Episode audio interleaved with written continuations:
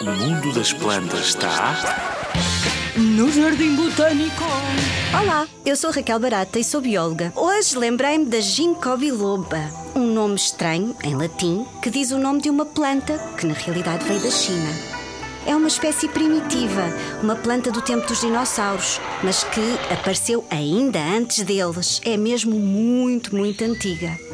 É uma árvore muito bonita, com folhas em forma de leque que ficam douradas no outono antes de caírem. As árvores têm sexos separados. Quer dizer que o menino produz o pólen, que é transportado pelo vento até à menina, onde é produzida a semente. Esta semente fica madura e cai com um cheiro horrível, a ranço ou a queijo mal cheiroso. E alguém imagina porquê. Agora façam um esforço e imaginem que são uma árvore. Ora, as árvores têm raízes, não se podem mexer.